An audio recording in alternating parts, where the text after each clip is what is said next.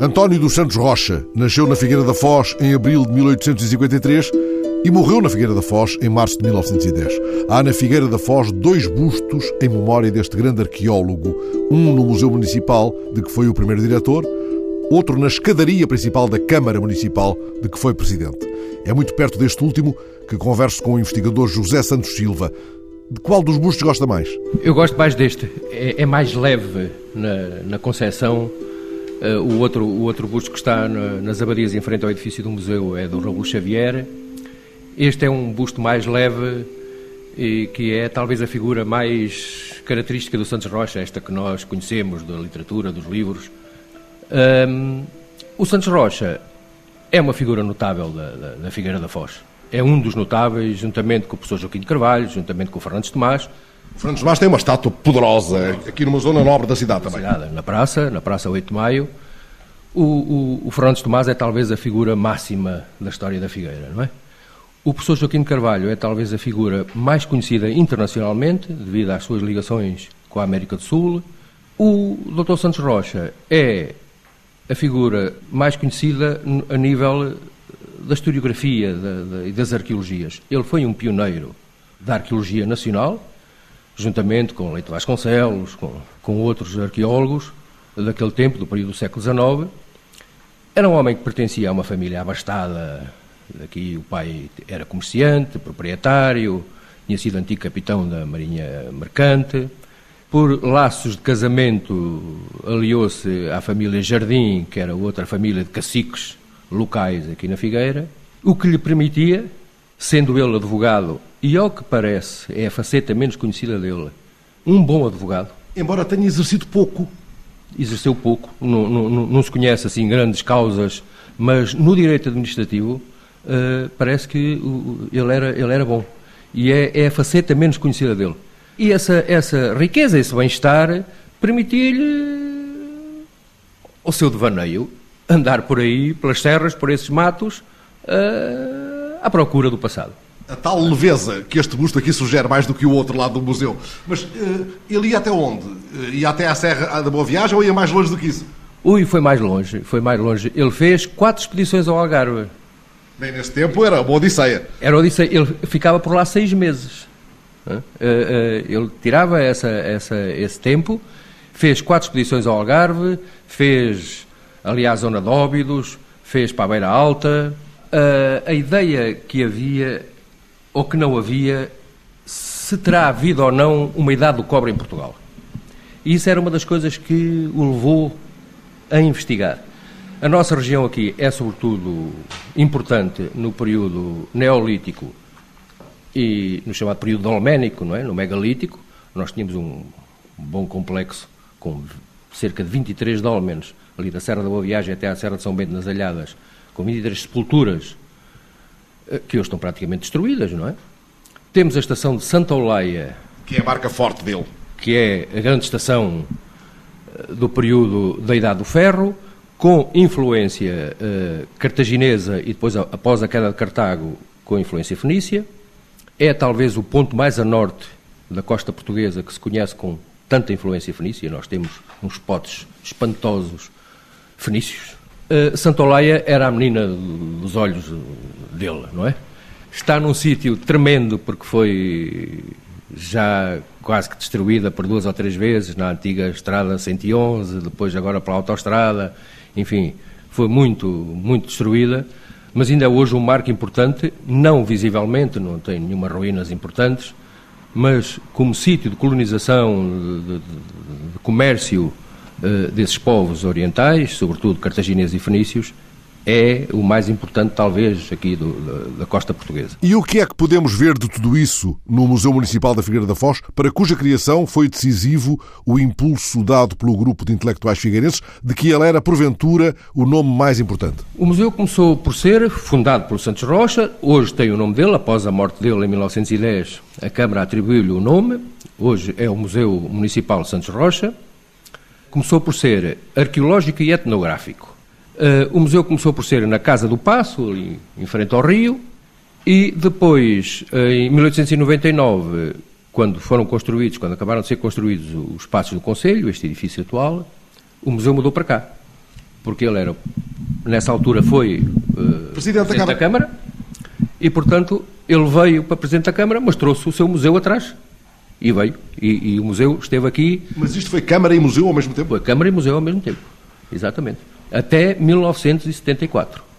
Porque esse homem foi tudo nesta terra. O, o, o Santos Rocha foi tudo. Uh, Presidente da Câmara por duas vezes, vereador por outras tantas, provedor da Misericórdia. Foi o primeiro diretor do museu. Foi fundou, o primeiro diretor do museu que fundou. Foi presidiu a Sociedade Arqueológica, que depois também toma o nome dele. A Sociedade Arqueológica foi talvez a mais importante instituição científica que a Figueira de alguma vez teve. E ele era a figura de tal maneira uh, marcante e preeminente que a sociedade nasceu com ele e morreu com ele, infelizmente. A Sociedade da Figueira era uma, uma, uma, uma coletividade notável. Ele rodeou-se dos melhores especialistas, tinha sócios uh, nominais e correspondentes, uh, até de Espanha, havia sócios da Sociedade Arqueológica, gente que enriqueceu o museu com espólio, com peças que dava, porque depois o museu foi alargando a sua, as suas coleções. Mas era um clube de arqueólogos só? arqueólogos, antropólogos, etnólogos, publicavam na, na Portugália, na revista Portugália, e no Arqueólogo Português. E depois, a partir de 1904, uh, eh, tinha o boletim próprio, o boletim da Sociedade Arqueológica, que a partir de 1903 uh, eh, se chamou Sociedade Arqueológica Santos Rocha. Deste edifício, onde acumulou as funções de Presidente da Câmara e de Diretor do Museu Municipal, António Santos Rocha viu uma cidade à época diminuta e ele como que a foi esticando. Ele para já visitou museus na Suíça, museu na Itália, museus na França, todas essas secções arqueológicas e antropológicas ele visitou antes de se abalizar a formar um museu. Quando o, o espólio que ele foi encontrando se mostrou de tal modo significativo, ele propôs à Câmara de então, que não era a dele, propôs que se formasse um museu onde esse espólio pudesse ser recolhido. E diz até assim: fossem arquivados todos esses despojos do passado, garantindo-se por esse modo a sua conservação na Figueira, no interesse da ciência portuguesa e particularmente desta terra. Portanto, a terra estava sempre também no seu espírito. E a cidade arqueológica, o Museu Municipal, da altura, no século XIX, até à morte dele, sobretudo, era conhecido internacionalmente pelos meios científicos das arqueologias e das antropologias de então. Ele fazia com que muita gente importante viesse, viesse à Figueira. À Figueira. Em 1902 ou 1903 houve aqui o Congresso Antropológico na Figueira. Foram visitar o Dolmen das Carniçosas que ele comprou. O Santos Rocha comprou o Dolmen, comprou o terreno e é o único Dolmen que ainda hoje existe aqui na Figueira, porque os outros foram, foram sendo destruídos, porque isto é uma região eh, muito humanizada e, portanto, as pedras desses dolmens foram utilizadas nas diversas construções. O único que se salvou foi o dolmen das Carniçosas que ele comprou por 7.500 reis. E depois construíram-lhe um muro à volta para o preservar e foi da maneira que ele chegou até nós. Foi com esse muro. Eh, eu lembro-me, aqui há 30 anos, o professor Hermann Fried Schubert, do Instituto de Antropologia Alemão em Madrid, visitou o Dolmen das Carniçosas e dizia ele, isto é a simbiose entre o megalitismo e as touradas. Porque aquilo que tinha um muro redondo à volta parecia uma praça de touros. E lado a lado com a mostra arqueológica, Santos Rocha manteve sempre, durante os anos em que o museu esteve no mesmo edifício da Câmara, uma mostra que resultava da relação da Figueira com mais distantes lugares do vasto mundo. E como isto é uma terra de, de Porto, e naquela altura o Porto, enfim, era, era significativo, depois foi sendo assoreado ao longo dos anos e deixou de ter a importância que teve até então, e havia muitos negócios com a África Portuguesa e com o Brasil. Eh, ele foi enriquecendo as coleções eh, do museu com as coleções etnográficas dos índios do Brasil, dos negros da África. Dizia ele, e era a linguagem usada pelos cientistas da época, que era para comparar os artefactos dos selvagens pré-históricos com os selvagens dos nossos dias. Eh, e nós hoje temos ainda uma coleção Timor, eh, de Angola eh, e do Brasil, que é uma coleção significativa, uma coleção toda ela constituída até aí 1902, 1903, portanto, de peças muito significativas que podem ser vistas na nossa sala de, de etnografia. Sim, está uma exposição permanente na sala de etnografia. Porque era muito, era muito costume nessa, nesses museus de inspiração francesa, que naquela altura dominava eh, o espírito científico das arqueologias, era haver uma sala de comparação, não se chamava sala de etnografia, não é? Era a sala de comparação exatamente para comparar os artefactos com a sala de arqueologia, porque havia objetos arqueológicos que eles não sabiam interpretar, não sabiam para que é que serviam. E a Figueira era um sítio privilegiado porque tinha esses navios que diariamente saíam daqui e regressavam, iam e vinham. Uh, Angola, Moçambique, Timor, nós temos talvez a melhor coleção do país, penso eu que talvez não seja vaidade uh, dizer a melhor coleção do país de cerâmica de Timor. O país sabe disso? Uh, provavelmente não. E os timorenses sabem disso? Os timorenses sabem, sabem. Nós, no dia 6 de maio, que é o dia do aniversário do museu, de 6 de maio de 2014, fizemos, reformulámos a sala de, de etnografia e mostramos a coleção de Timor, que esteve guardada durante uns anos. E convidámos a senhora embaixadora de Timor e o Adido Cultural. Dizia ele lá, a páginas tantas, o Adido Cultural, que já há ali uma série de peças que em Timor já não se encontram. Porque a devastação indonésia foi tal e a aculturação foi tal que hoje eh, já não se encontram e provavelmente, eh, se calhar, já ninguém sabe fazer. Que é uma grande responsabilidade para este museu. Ora, este homem, patrono deste museu, foi também provedor da Santa Casa. Eu estava a ouvi-lo falar, José Santos Silva, estava já que ele foi, na verdade, provedor da Figueira. Provedor da Figueira, exato. É, foi.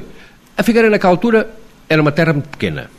Estas famílias importantes revezavam-se mais ou menos no, no, no poder e nos cargos.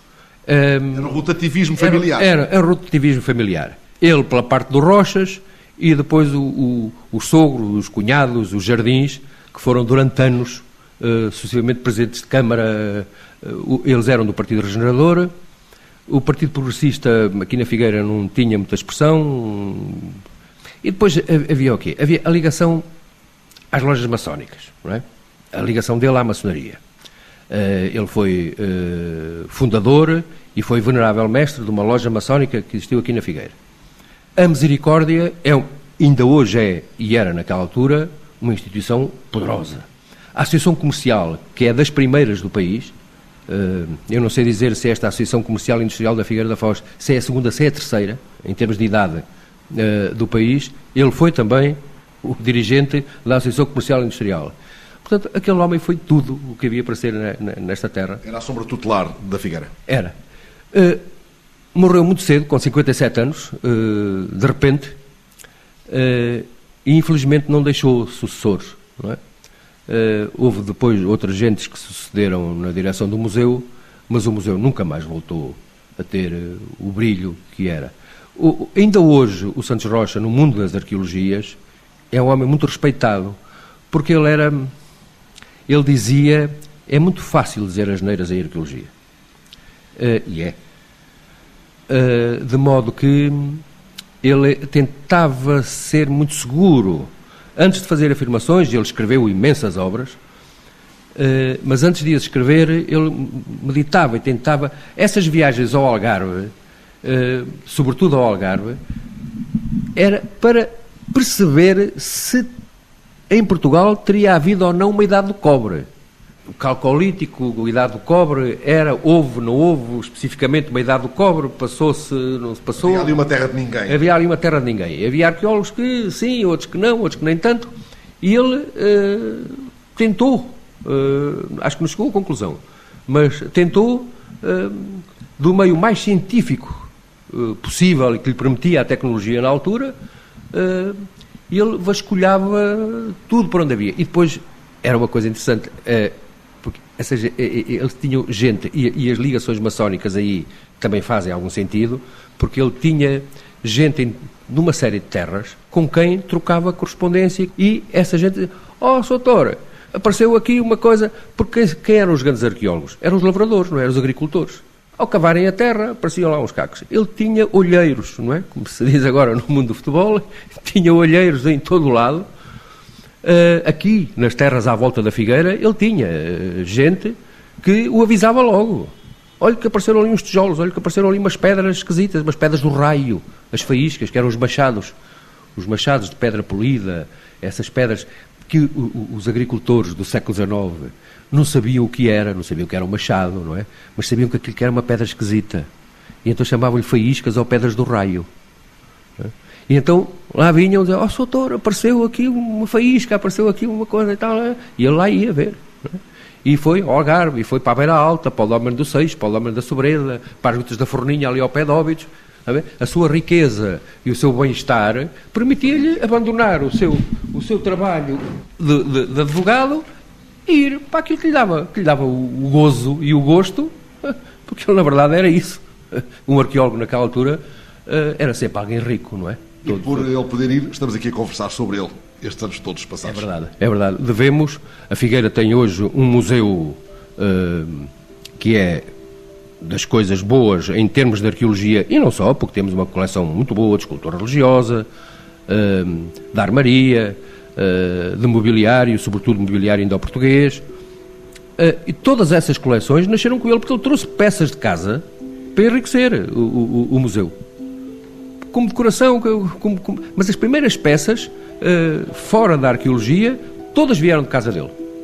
E depois, uh, nos anos sucessivamente, o museu foi enriquecendo, claro, uh, as suas coleções, com ofertas, com, com aquisições, com compras. E é hoje um museu que vale a pena, vale a pena visitar. O professor Hermano Saraiva uma vez chamou-lhe, e ficou algum exagero, um pequeno Louvre. enfim, não será, mas é um museu que não envergonha uma terra de província como a nossa e tem um edifício fantástico, na verdade, que foi começou a ser construído em 1969, acabou em 74, com o apoio do Estado, da Câmara Municipal e da Fundação Gulbenkian. É? E é um edifício que alberga o, o museu e a biblioteca. E, e, e, o museu tem coleções que merecem ser vistas e, e faço um apelo a que nos passeios de verão, eh, visitem o Museu Municipal Santos Rocha na Figueira da Foz. Um museu criado por um grupo de intelectuais figueirenses em 1894 e do qual António Santos Rocha foi o primeiro diretor.